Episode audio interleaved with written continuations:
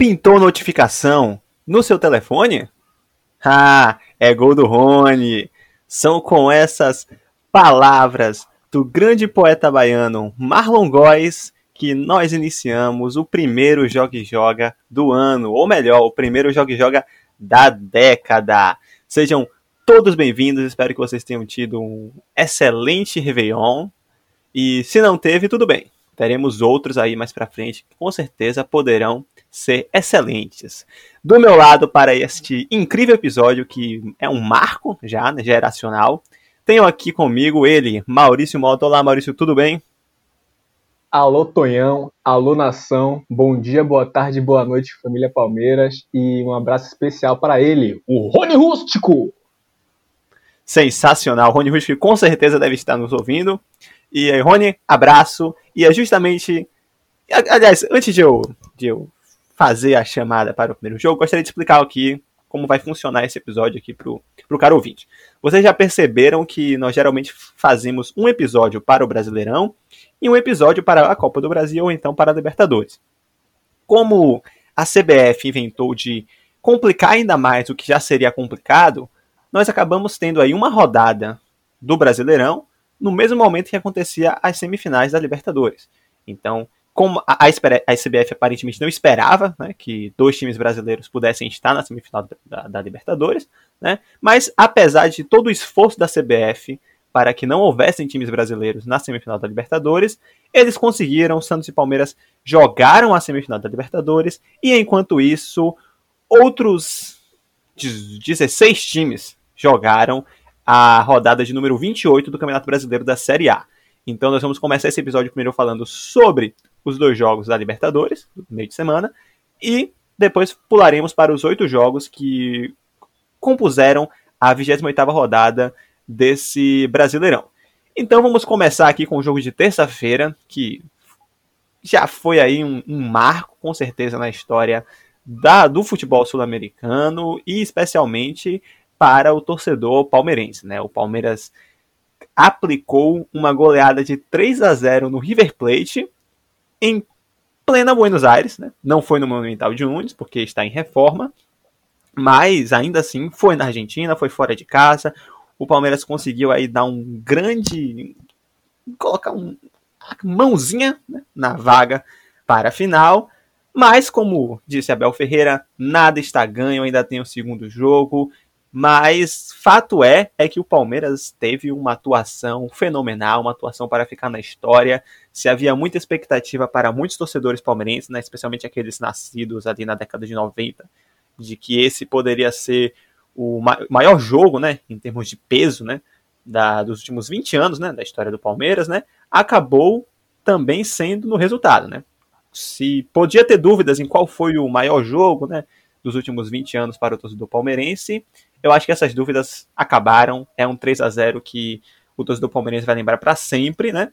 Se a vaga vier, né? Porque se tomar um 4 a 0 aí no Allianz Parque, ninguém vai lembrar daquele 3 a 0 do River, porque ao lembrar do 3 a 0 do River, lembraria que com 3 a 0 conseguiu essa desclassificação. Então, poderia ser aí, aí já podem começar a surgir os fantasmas de quando o Vasco né, conseguiu reverter um 3 a 0 no mata-mata contra o Palmeiras pela falecida Copa Comembol. Mas não irei mais devagar, voltar para o tópico inicial, que foi o jogo entre Palmeiras e River. Né? Jogo entre que, em que o Palmeiras fez uma estratégia muito interessante, né? chamou o River para ficar com a bola mais próximo do seu, do seu campo de defesa. O Palmeiras conseguiu controlar muito bem as ações defensivas e ofensivas. E apesar daquela bola que o Everton conseguiu salvar aos 5 minutos de jogo, o River Plate não produziu mais nada. Depois daquilo, o Palmeiras começou a dominar as ações ofensivas. Saiu lá o primeiro gol do Rony numa falha do goleiro Franco Armani. Né? Depois o Luiz Adriano fez um golaço, né? Assim, aquele golaço para ficar tatuado na memória do torcedor palmeirense e também, por que não, na própria memória do, do Luiz Adriano, né? O Gustavo Scarpa ainda teve a chance de fazer um gol, mas milimetricamente ali ele estava impedido, então o gol acabou sendo anulado, né? Pelo, pelo, pelo bandeirinha e depois confirmado pelo árbitro de vídeo. E para finalizar, né? O, o, o grande Matias Vinha, né, o lateral uruguaio do Palmeiras, completou de cabeça essa goleada que poderia sim ter sido maior, especialmente após a expulsão né, do, do, do, do meio campista, né, Carrascal, do River Plate. Né, Carrascal que não conseguiu superar o Vitor Ramos, né, e o Vitor Ramos continua sendo o melhor jogador com tatuagem de beijo no pescoço. Então, Vitor Ramos, aí parabéns, você conseguiu manter esse título na sua trajetória. Falei demais aqui e agora irei passar a palavra para ele, Maurício. Maurício, o que é que você tem a dizer sobre este jogaço que foi River Plate e Palmeiras? Bom, como você mesmo já finalizou a sua frase elucidando aí, você falou demais, então eu tenho que tentar falar coisas que não foram ditas, e são poucas. É, então eu quero trazer aqui uma sessão curiosidades, né? primeiro programa da década, eu acho que nada mais justo a gente trazer um quadro novo, um quadro de curiosidades. Por exemplo, como você mencionou as palavras do Abel, é, nada está ganho ainda, né? Mas podemos dizer que a classificação está bem caminhada. Inclusive, lembrando de, de uma situação muito parecida lá em 2017, quando o Grêmio venceu o Barcelona de Guayaquil por 3 a 0 fora de casa, e nem precisou vencer a volta, né? Então, é, pensando assim no retrospecto, Talvez o Palmeiras realmente não precisa nem ter ganho nada, falando sobre o segundo jogo aí que pode vir na semana que vem, porque ainda assim pode passar. Em contrapartida, para quem também quer mais curiosidades, o próprio River Plate já conseguiu reverter um 3 a 0 em uma primeira mão de Libertadores, mas foi nas quartas de final, né?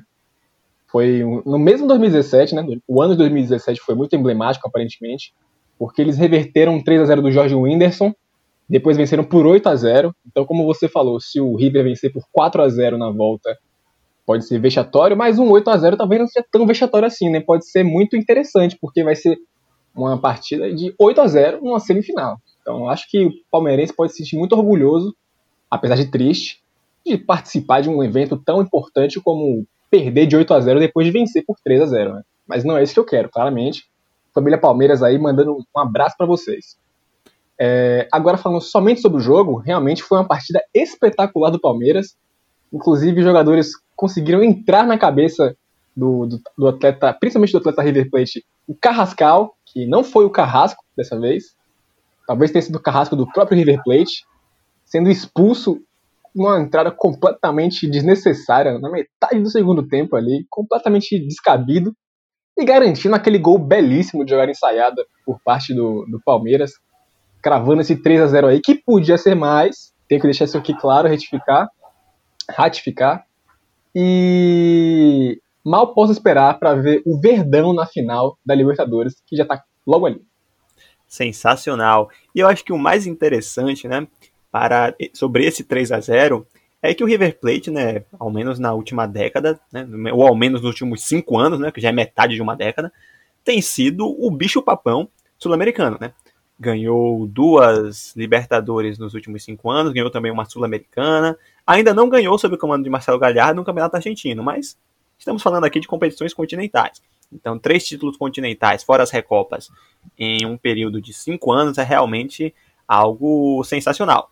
Eu acho que eu só lembro, assim, de, de um passado mais recente, só lembro de um time tão dominante assim numa década em termos de Libertadores, o São Paulo, do, do Tele Santana, nos anos 90, e o Boca Juniors do início do século, né, que tinha aquele time sensacional, espetacular, com o grande Riquelme comandando, comandando esse time.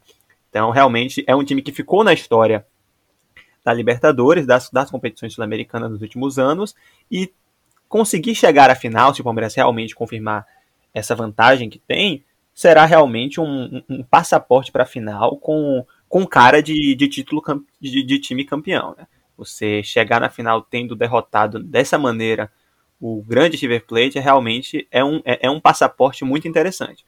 Mas, né, jogo único, tudo pode acontecer numa final, caso o Palmeiras chegue lá, é, será, será um assunto para um outro jogo e joga que vai vir acontecer apenas depois do dia 30 de janeiro. Como ainda estamos no dia 8 de janeiro, né, temos então coisas para falar dessa semana ainda mais, né. Então vamos para o segundo jogo, né, dessa semifinal de Libertadores, que foi Boca Juniors e Santos, né? Um jogo que acho que especialmente após esse 3 a 0 do Palmeiras gerou muita expectativa, né? Todo mundo né, imaginando que também poderíamos ter um jogaço, né, com muitos gols, né, entre Boca Juniors e Santos.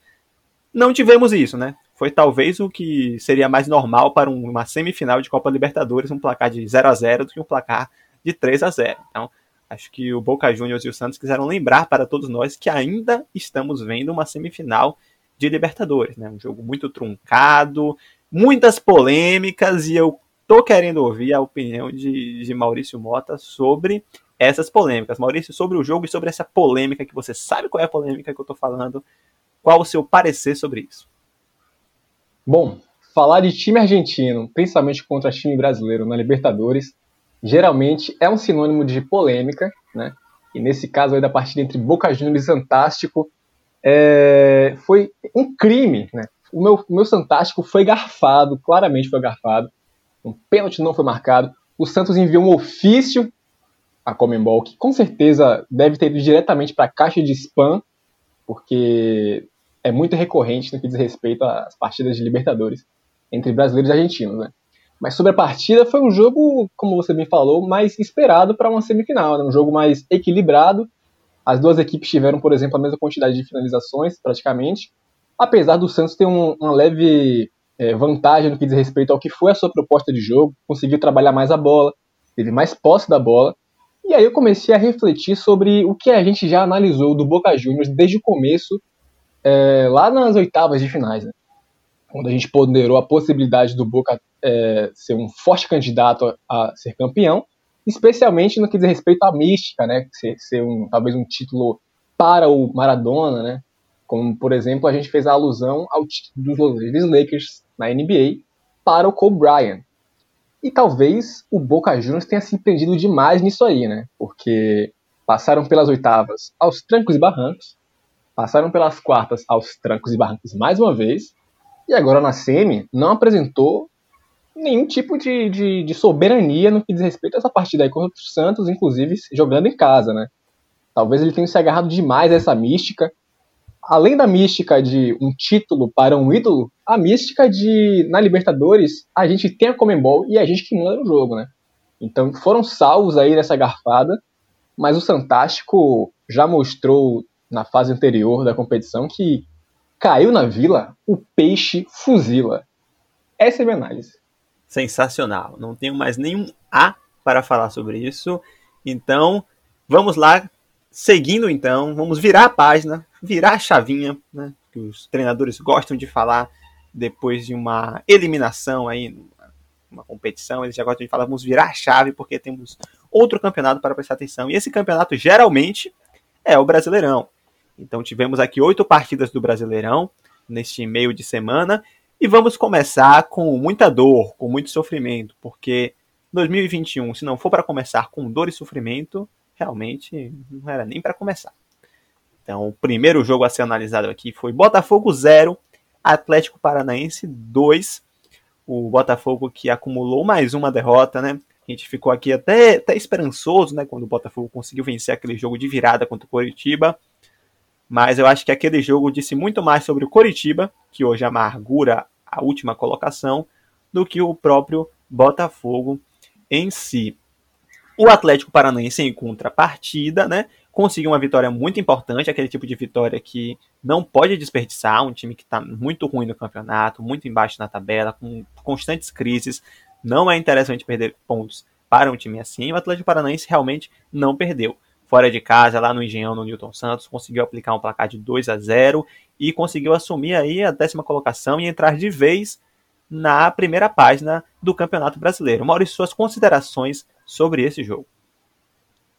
Bom, é, como você bem disse, o Atlético fez a lição de casa, né? Venceu de um time que está desesperado, como é o Botafogo nesse momento, ou em todo o Campeonato Brasileiro, na maioria dos últimos anos, e conseguiu vencer sem nenhum sem, sem passar muito sufoco, né? Para você aí que nos ouve, que é o típico analista de estatísticas, né? Você pode se surpreender quando você vê que a proporção de posse de bola para o Botafogo foi de 60%. Eles finalizaram quase, quase não, exatamente três vezes mais do que o próprio Atlético Paranaense, mas perderam por 2 a 0.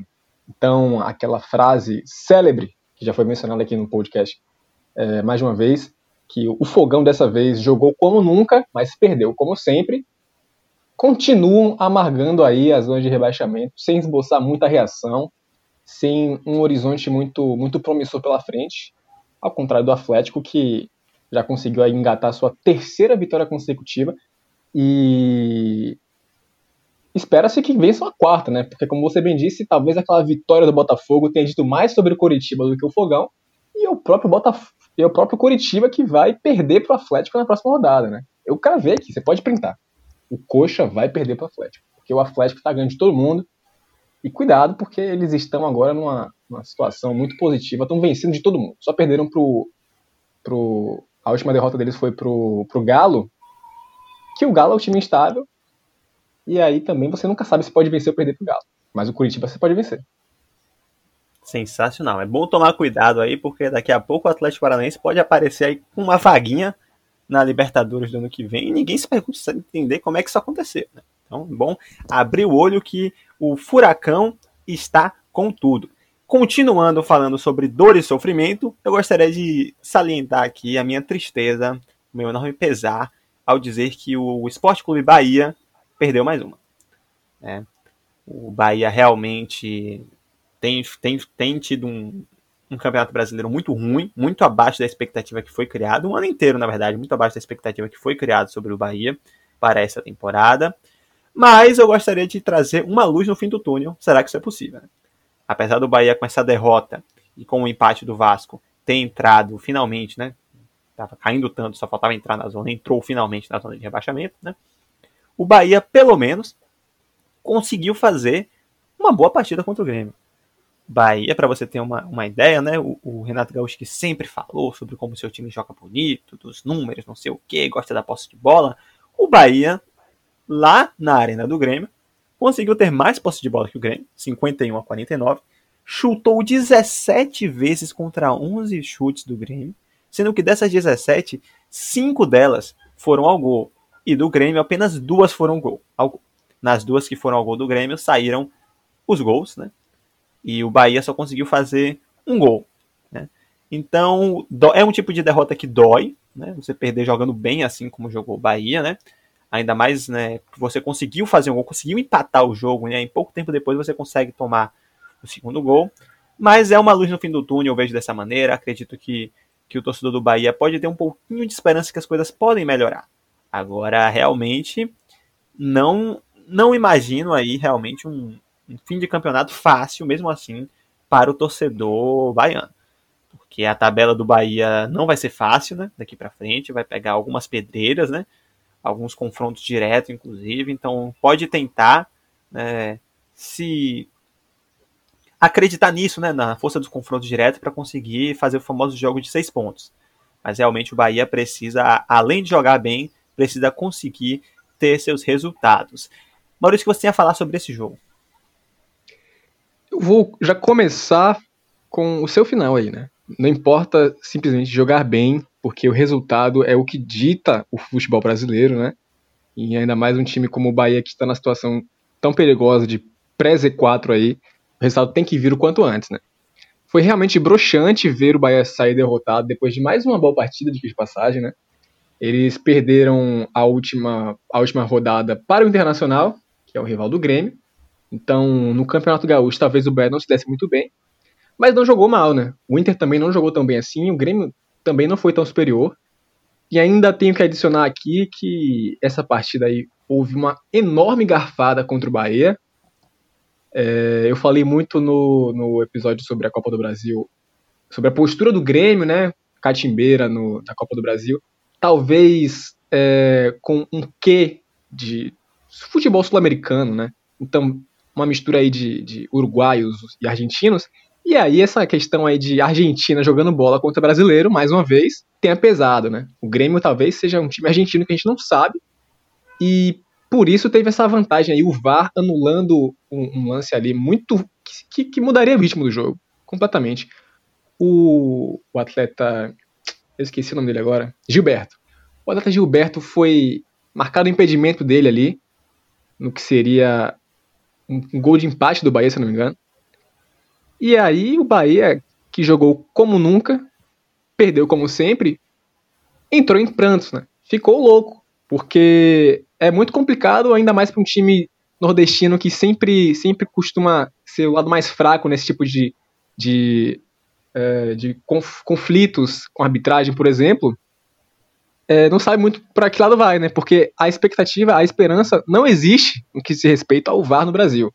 A arbitragem no Brasil sempre caótica, mais uma vez dando motivo para reclamações aí, né? E o Bahia dessa vez foi a vítima na rodada, né? e como você bem disse, é, a situação não é positiva, o, futuro não é muito promissor também. Como eu já elogiei bastante o Atlético Paranaense, que estava vencendo todo mundo, vai jogar contra o Bahia daqui a pouco, né? Daqui duas semanas. E a expectativa do Bahia aí é conseguir arranjar alguma força para finalmente vencer uma partida de futebol, né? Porque sem isso, o, o rebaixamento tá logo ali, né? Apesar de também estar tá disputando com o Vasco, que não é um time que está demonstrando muita força, né? Então, pessoal aí que torce pro Bahia que nos escuta, eu sinto sua dor, mas eu não posso dizer que vai passar. Palavras duras.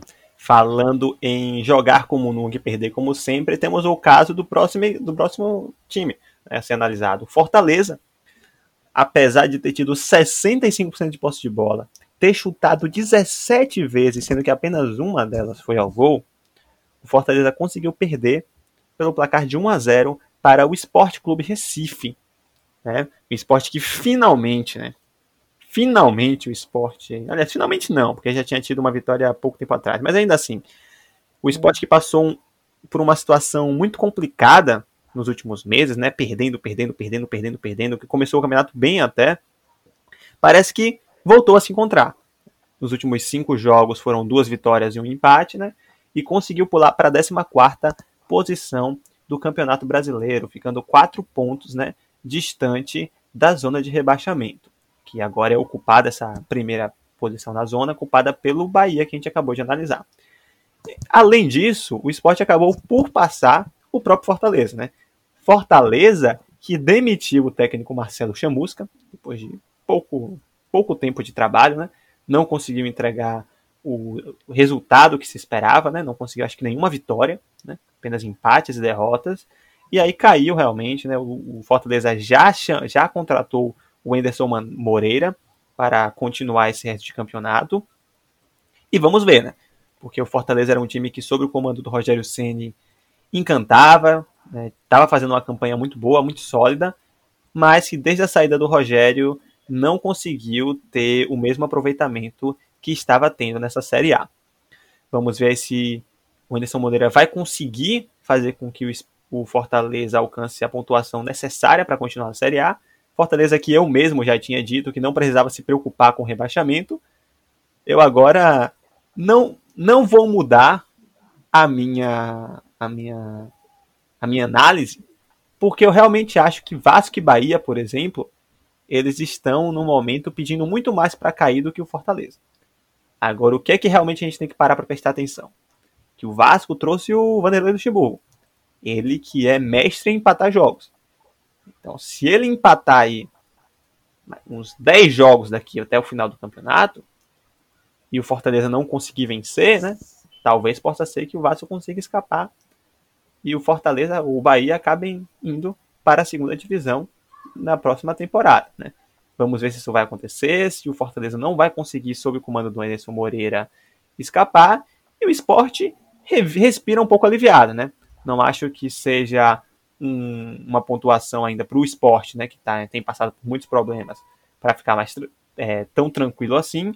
Mas dá um alívio, né? Agora o esporte vai pegar o, o Palmeiras amanhã, neste sábado, né? Pelo brasileiro, um jogo difícil, né? né? Não, sabe, não se sabe se o Palmeiras vai poupar ou não vai poupar, o que é que vai acontecer. Mas fato é que é, vai ser um jogo difícil. Então o esporte precisava ganhar esse jogo na Ilha do Retiro e ganhou. Maurício, o que, é que você tem a dizer sobre esse jogo? É com muito pesar que eu vou trazer uma estatística aqui sobre o desempenho do Fortaleza, junto com uma pergunta. Desde que o Rogério Ceni saiu, lá no início de novembro, o Fortaleza só venceu um jogo, que foi contra o Botafogo. Visto isso, será que existe vida para o Fortaleza sem Rogério Ceni? E também a gente vai discutir um pouco mais na frente, mas será que existe vida para Rogério Ceni sem o Fortaleza? Haja vista que existem alguns conflitos atualmente sobre o desempenho do Flamengo de Rogério Ceni. A situação do Fortaleza é muito delicada. Um jogo de seis pontos, como foi esse contra o, contra o Sport, que inclusive garantia ao esporte ultrapassar o próprio Fortaleza na tabela de classificação. É muito problemática a situação aí dos times que estão nessa zona da confusão aí, porque um vence do outro, o outro vence do um, no fim das contas ninguém sai do lugar, porque todo mundo perde para quem está mais em cima. E aí o Fortaleza dessa vez sucumbiu ao esporte, que tinha vencido o Curitiba, mas aí depois empatou com o Grêmio, que era um resultado positivo, apesar de poder vencer. E aí perdeu para o Goiás, né? uma loucura que é essa, essa zona de, de. a segunda metade da tabela. E a expectativa, a, a previsão não é tão favorável assim no que diz respeito ao futuro também do Fortaleza. A gente está falando de muita coisa, muito futuro ruim aqui do time do brasileiro, né? Espero que isso possa mudar. Não sei. Porque o Fortaleza vai pegar o Grêmio agora, depois vai pegar o Internacional, uma espécie de, de inversão do calendário do Bahia, que a gente acabou de mencionar. E o esporte aí com o Thiago Neves conseguiu esses três pontos tão providenciais para talvez é, perder para o Palmeiras, que, é, que se espera dar a lógica nesse confronto aí, sem ficar tão desesperado, porque vencer um jogo de seis pontos muito que seria muito problemático para eles. Mas no fim das contas, essa, essa porção da tabela aí tá tudo, tudo muito embolado, né? É, existem times que merecem cair mais do que esses dois, mas a gente também não sabe, porque o futebol é uma caixinha de surpresas. A cada dia isso, isso fica mais consolidado na minha cabeça. Então vamos esperar para ver, porque eu não, não acho que dessa vez esses times vão conseguir desgarrar tão fácil assim do Z4, não. Excelente. E falando em caixinha de surpresas, ele, o Goiás emplacou uma sequência de duas vitórias nas últimas duas rodadas, exatamente. O Vitória, o, o, o Goiás agora, Vitória, né? Vitória, coitado. Né? Não, não quero falar do Vitória, não quero ficar triste aqui. O Goiás, ele chegou aos 26 pontos, está a 3 pontos de sair da zona de rebaixamento, e eu gostaria de dizer que eu nunca duvidei de que o Esmeraldino iria conseguir dar essa esperança tão terrível para o seu torcedor. A gente falou aqui no, no, no Joga e Joga, em outros episódios, sobre como é perigoso você dar esperança ao seu torcedor. O Goiás fez isso e parece que continua querendo dar esperança à sua linda torcida em Goiás, e por todo o Brasil. Fato é que venceu o Curitiba, Curitiba agora mais do que nunca é o lanterna desse campeonato, tá ali querendo carimbar o seu passaporte o mais rápido possível para sair dessa aglomeração terrível na Série A e ir embora de vez para a Série B de 2021. Né? É, Maurício, o que, é que você tinha a, a, a analisar sobre esse jogo? Estão deixando o Goiás chegar, o Goiás está chegando, contrapartida, o Curitiba se consolida aí como o super-herói do Campeonato Brasileiro Série A, temporada 2021, né? o Lanterna Verde, né? que garante esses três pontos aí, salvando todo mundo que estiver desesperado. Quem precisar de três pontinhos aí, o Curitiba com toda a boa vontade do mundo vai favorecer esse, esse, esse mimo para quem precisar. Né? E o Goiás, a gente deu a letra claramente, todos envolvidos aí na equipe técnica do Goiás escutam o Joga e Joga, a gente deu a letra, falou que tinha que ser feito para o Goiás sair daquela situação terrível que eles estavam.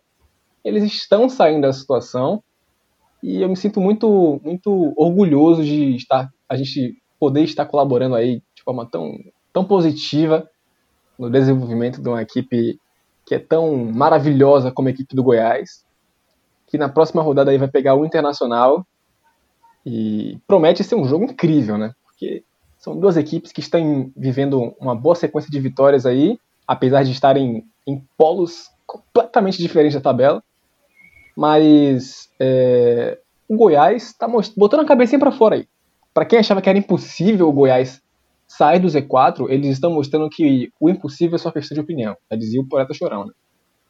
É, então, parabéns, Goiás, por terem conseguido essa vitória aí contra o Coritiba, o que não é muito difícil. E bola para frente, porque eu acredito. Sensacional. Goiás, estamos com você, meu querido. E falando em confrontos difíceis, em dificuldades, em sofrimento, em dor, em Rogério Ceni, em trocas de técnicos, em tudo que você possa imaginar foi o que aconteceu no confronto entre Flamengo 1, Fluminense 2 no Maracanã, um clássico carioca, né, embalando aí esta noite de quarta-feira, né, esse dia 6 de janeiro tão tão importante para a história da humanidade, né? Não sei se o seu ouvinte sabe, mas dia 6 de janeiro foi o meu aniversário, né?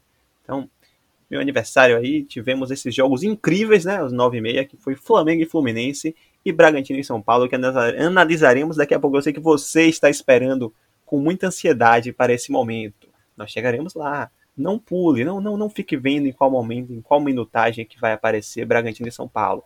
É daqui a pouco.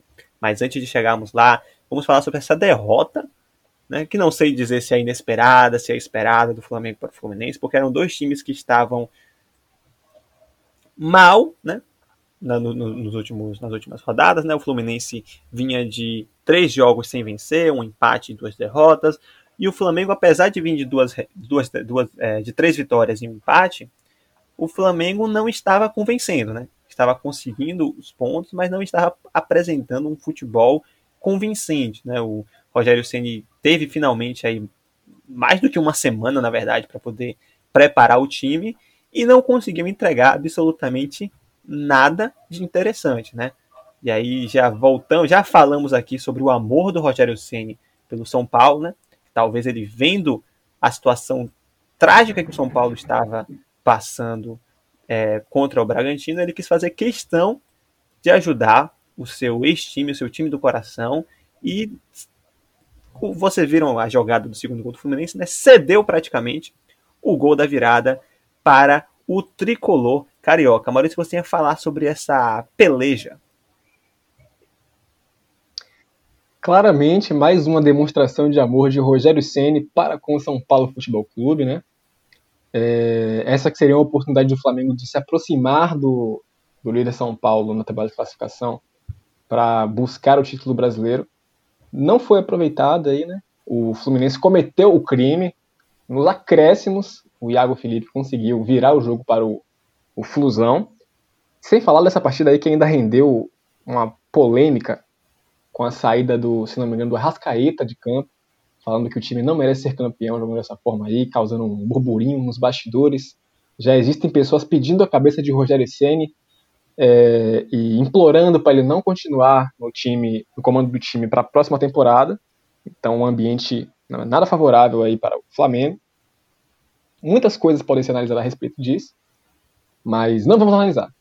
O que eu vou dizer é que é, a gente também cantou essa bola aqui no, no passado recente do Joga e Joga, quando comentamos sobre o jogo Flamengo-Fortaleza, e a dificuldade de Rogério Senna de vencer confrontos entre times que têm a mesma inicial, quando a letra F está em jogo. Né?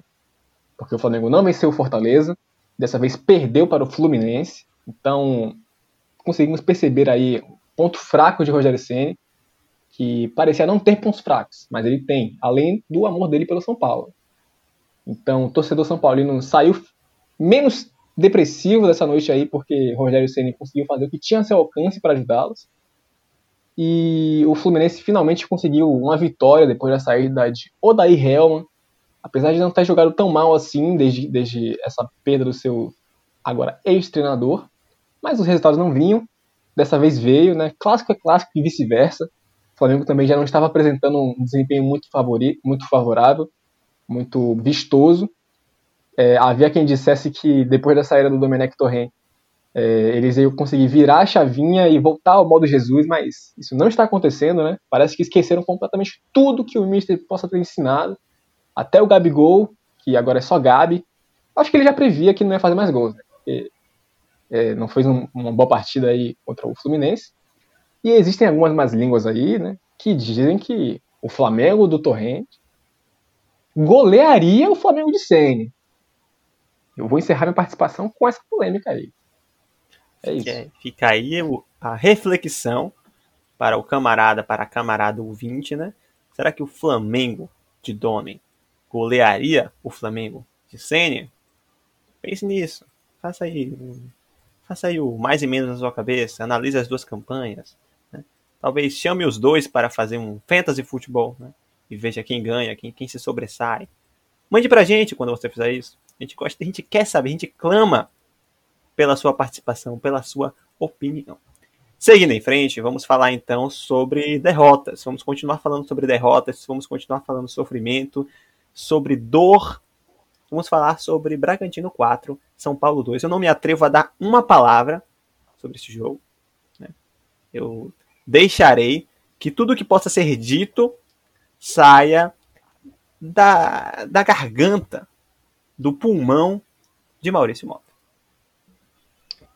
Muito obrigado pela pelo, pelo espaço aqui, né? Eu gostaria de começar a análise dizendo que eu estou em depressão profunda e isso não vai me abalar a ponto de eu não fazer meu serviço aqui, porque a gente tem um compromisso com a informação. E a informação é que o Red Bull Bragantino aplicou uma vitória espetacular sobre o São Paulo Futebol Clube. Esse 4 a 2 aí, inclusive, é enganoso. Havia margem para mais porque apenas um time entrou em campo para fazer esse jogo aí, que parecia até um jogo de amistoso, de pré-temporada, né? Daqueles jogos em que uma equipe chama uma equipe menos expressiva para o seu CT para fazer uma exibição de treinamento. Então a equipe, claramente a equipe que convidou a outra foi o Bragantino. E lá em Bragança, um crime aconteceu. São Paulo Futebol Clube, que é o líder da competição, foi esmagado pelo Bragantino. É, muito, a gente muito falou sobre a última rodada do, da partida entre Bragantino e Palmeiras, especialmente sobre o segundo tempo, que o Palmeiras é, não fez questão de jogar bola e o Bragantino não teve a capacidade de marcar gols. Dessa vez, o Bragantino teve a capacidade suficiente para marcar todos os gols que não marcou contra o Palmeiras e os gols que iria marcar naturalmente contra o São Paulo nessa partida aí e por isso esse placar foi construído de forma tão tranquila ainda no primeiro tempo, né? O 4 a 1 já estava instaurado e o segundo tempo ainda havia chances claras para pelo menos mais dois gols, mas o goleiro Thiago Volpe conseguiu garantir que esse vexame não fosse ainda pior, né? O desempenho do São Paulino foi muito abaixo do que se espera de um time que está brigando para ser campeão, com uma vantagem como a que tem na ponta da tabela. É, e ainda houve muita, muita discussão sobre será que isso é considerado uma goleada, um 4 a 2 Porque você vê um, um, um time fazendo quatro gols de um lado, é, chama atenção. Mas o outro time que fez dois reduziu esse saldo de gols aí para apenas um 2 a 0 Então, para quem gosta de analisar coisas fúteis, tá aí a informação. Mas o que realmente houve de polêmica foi a exibição do Tata Tietê e também a participação do treinador São Paulino Fernando Diniz, que fez questão de xingá-lo de forma completamente clara e audível para todas as pessoas que estivessem aos arredores do estádio lá em Bragança, chamando de chinelinho. Não, chinelinho acho que não chamou não, mas chamou de ingrato, xingou ele até a última geração e no segundo tempo o Tietchan foi expulso. Né? Então, o Tietchan que marcou um gol, também foi expulso, ele fez tudo que tinha direito na partida. É, essa que foi a primeira expulsão de um atleta São Paulino na, na, no torneio, né, na competição desta temporada, é, sintomática, né, porque o desempenho foi tão abaixo que tudo que não tinha acontecido nas, nas partidas anteriores aconteceu nessa partida aí e foi tudo de forma completamente negativa, né? Então causou um mal-estar no time após esse, essa partida aí, apesar de ainda ser o líder com vantagem, graças ao Rogério Ceni e graças ao Galo ainda não ter jogado, mas o fato é que a surra foi aplicada. O Bragantino venceu depois de, de duas derrotas consecutivas, apesar de não jogar mal, diga de passagem. E a expectativa aí é que o Bragantino consiga engatar é, é, bons resultados nas próximas partidas, porque o desempenho já estava conseguindo promover e talvez desgarrar um pouco da zona da, da bagunça aí é, próximo ao Z4. Diga de passagem que a próxima partida do Bragantino é contra o Atlético Mineiro, que é um dos adversários diretos do São Paulo no topo da tabela, mas é, o, pelo menos a bola que eles apresentaram nesse jogo aí contra o São Paulo dá um sintoma de que é possível sonhar sim com esses três pontos aí contra o Atlético e pela sequência também, porque pode ser razoavelmente favorável para a equipe de Bragança Paulista. Excelente. É, eu gosto sempre de lembrar de que após aquele jogo entre Bragantino e Palmeiras, o técnico do Palmeiras, Abel Ferreira, ele elogiou bastante a equipe do Bragantino e viu que não entendia como é que essa, essa equipe estava na segunda parte da tabela, né? Acho que realmente essa premonição do Abel, ex-Braga, se mostrou correta. O Bragantino, finalmente, como você bem falou, Maurício, conseguiu transformar o bom desempenho em um excelente resultado. Vamos ver como vai ser a sequência. E falando em sequência, vamos juntar duas coisas aqui. Vamos juntar dois sofrimentos com alegria e preocupação. O Ceará perdeu para o Internacional de Abel Braga por 2 a 0 e falamos aqui muitas vezes sobre jogar como nunca e perder como sempre. Temos aqui esse fato novamente, né? O Ceará teve 60% de posse de bola, chutou 19 vezes, sendo que dessas 6 foram ao gol. Em contrapartida, o Inter chutou 8 vezes, sendo que apenas 3 delas foram ao gol. E o Inter conseguiu marcar os, os dois gols que garantiram essa vitória. So, faltando bola, não faltando bola, a verdade é que o Internacional de Abel Braga embalou. São quatro vitórias seguidas e agora o time ocupa a segunda colocação do Campeonato Brasileiro.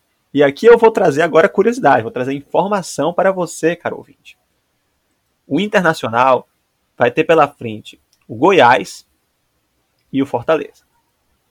O São Paulo tem lá pela frente o Santos, um clássico no Morumbi neste domingo.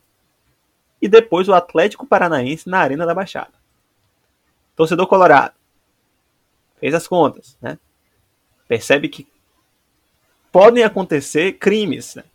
O Inter pode conseguir empatar em pontos com São Paulo. E em sequência, o que nós teremos? São Paulo Internacional no Morumbi. Então, poderemos ter um jogo incrível entre São Paulo e Inter daqui a umas duas semanas, né? No, dia no dia 20 de janeiro, né? Daqui a 12 dias apenas, olha que calendário doido, né? Insano, né? Ou não podemos, né? Podemos também não ter absolutamente nada disso. O São Paulo pode voltar a atropelar seus adversários, o Inter pode voltar a perder como sempre estava perdendo com, com, com o Abel no começo. Tudo pode acontecer. Fato é que o Ceará, o Vozão, que estava tão bem, parece não estar mais tão bem. Apesar de ter, feito, ter tido um bom desempenho contra o Inter, não conseguiu a vitória dentro de casa. Mas calma, torcedor alvinegro. Não é motivo para desespero. O Ceará ainda tem 36 pontos, está 8 pontos à frente da zona, é uma situação muito tranquila. Realmente mantenho aqui a minha previsão inicial de que o Ceará não briga para cair, briga por Sul-Americana. E digo mais, né? Pode acontecer de rolar um G8 né, nesse campeonato. Né? Acontecendo um G8, o Ceará está a 3 pontos dele. Então, tudo pode acontecer, não tem, não tem nada definido, mas fato é que o Internacional de Albel Braga entrou de vez na briga pelo título do Campeonato Brasileiro. Maurício, o que, é que você tem a falar sobre esse jogo? A gente tem falado tanto sobre jogar como nunca e perder como sempre, mas dessa vez eu vou começar falando de um jogar como sempre e dessa vez vencer como sempre, né? Que é o caso do Internacional, que engatou essa quarta vitória consecutiva e como você é, bem pontuou aí, tem duas partidas que, em que as vitórias são completamente factíveis para o Internacional e eles não têm apresentado os desempenhos tão espetaculares nas últimas partidas, mas estão vencendo. Né? Se tem time que está jogando bem, como por exemplo do Bahia, que foi inclusive uma das vítimas do Internacional recentemente, mas não vence, o Internacional está talvez implorando para alguém parar com isso, tirar deles essas vitórias, mas ainda assim conseguem vencer, né? E aí, se bobear, eles ainda podem brigar pelo título, né? Afinal de contas, já são hoje os os vice-colocados da tabela. E daqui três rodadas vão ter um confronto direto contra o líder São Paulo, né? Que ninguém sabe o que pode acontecer depois dessa derrota para o Bragantino. Em contrapartida, o Ceará, mais uma vez, mostrando que oscilar é o ponto forte do time é, nessa competição. Porque é, vem de um empate, e antes tinha vencido, e aí depois tinha perdido, e aí tinha vencido. Então o Ceará completamente louco, alucinado, apesar de jogar muito nessa partida contra o Nacional. Foi um crime, na verdade, o Inter ter aberto o placar, porque o Ceará naquele momento estava completamente alucinado, criando oportunidades, imprimindo ritmo de jogo, mas não aconteceu nada favorável ao Vozão, que, apesar dos pesares, está é, é, numa situação confortável no que diz respeito à principal preocupação do time, que seria justamente de escapar do rebaixamento, apesar de ter times que, agora falando do Ceará, merecem muito mais do que o Ceará. Se tem time que tá mal mas ainda assim não, não a ponto de ser rebaixado, o Ceará com certeza não tá. Não merece nem ser cogitado ser rebaixado. O Vozão com certeza vai brigar para se manter aí nessa faixa de, de variação entre a primeira e a segunda metade da tabela, que é o que está acontecendo, afinal de contas eles gostam de oscilar. E aí vão pegar logo quem? Logo o Flamengo na próxima rodada, que está numa situação delicada. E uma vitória do Ceará para garantir essa oscilação tão característica do Vozão não seria nenhum crime, né? Seria dar a lógica. Então, nada contra você aí, torcedor flamenguista. Não é você, é o Ceará. Então, se você perder, não fique triste. É porque o Ceará venceu. Excelente, excelente. E para finalizar então essa edição do Joga e Joga, vamos falar sobre o último confronto dessa rodada do Brasileirão, que, né, teoricamente não acabou, né? Aqui, Palmeiras e Corinthians, Atlético Mineiro e Santos farão seus jogos atrasados depois, mais para frente, nesse mês ainda.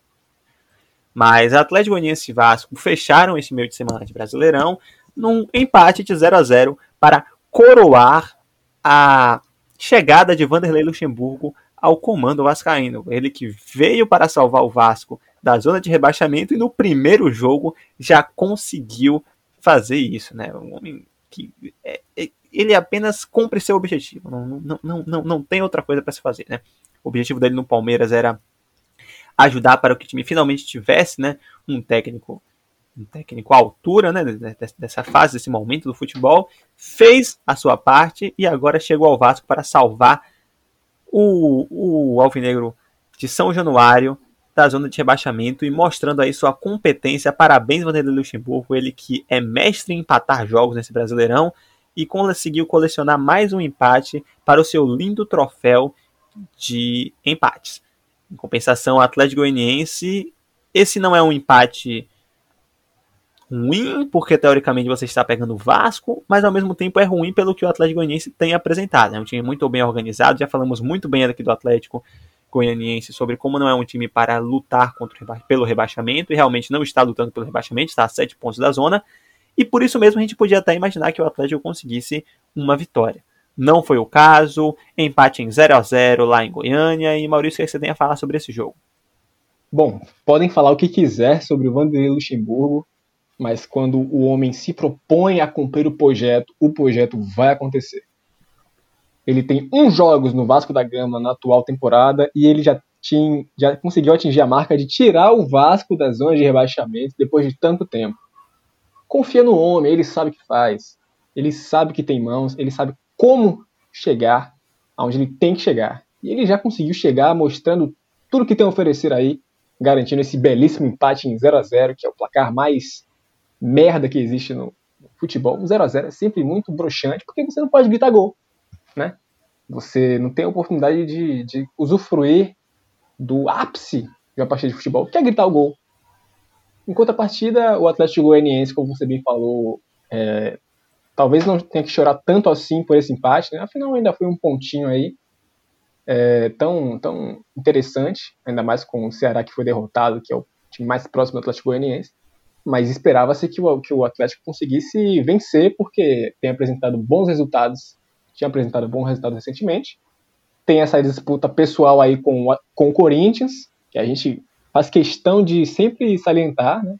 O campeonato Atlético Goianiense é contra o Corinthians, não é contra o rebaixamento, tá longe disso. E o Corinthians não jogou na rodada, mas o Atlético também perdeu a oportunidade de conseguir encostar aí no, no Corinthians.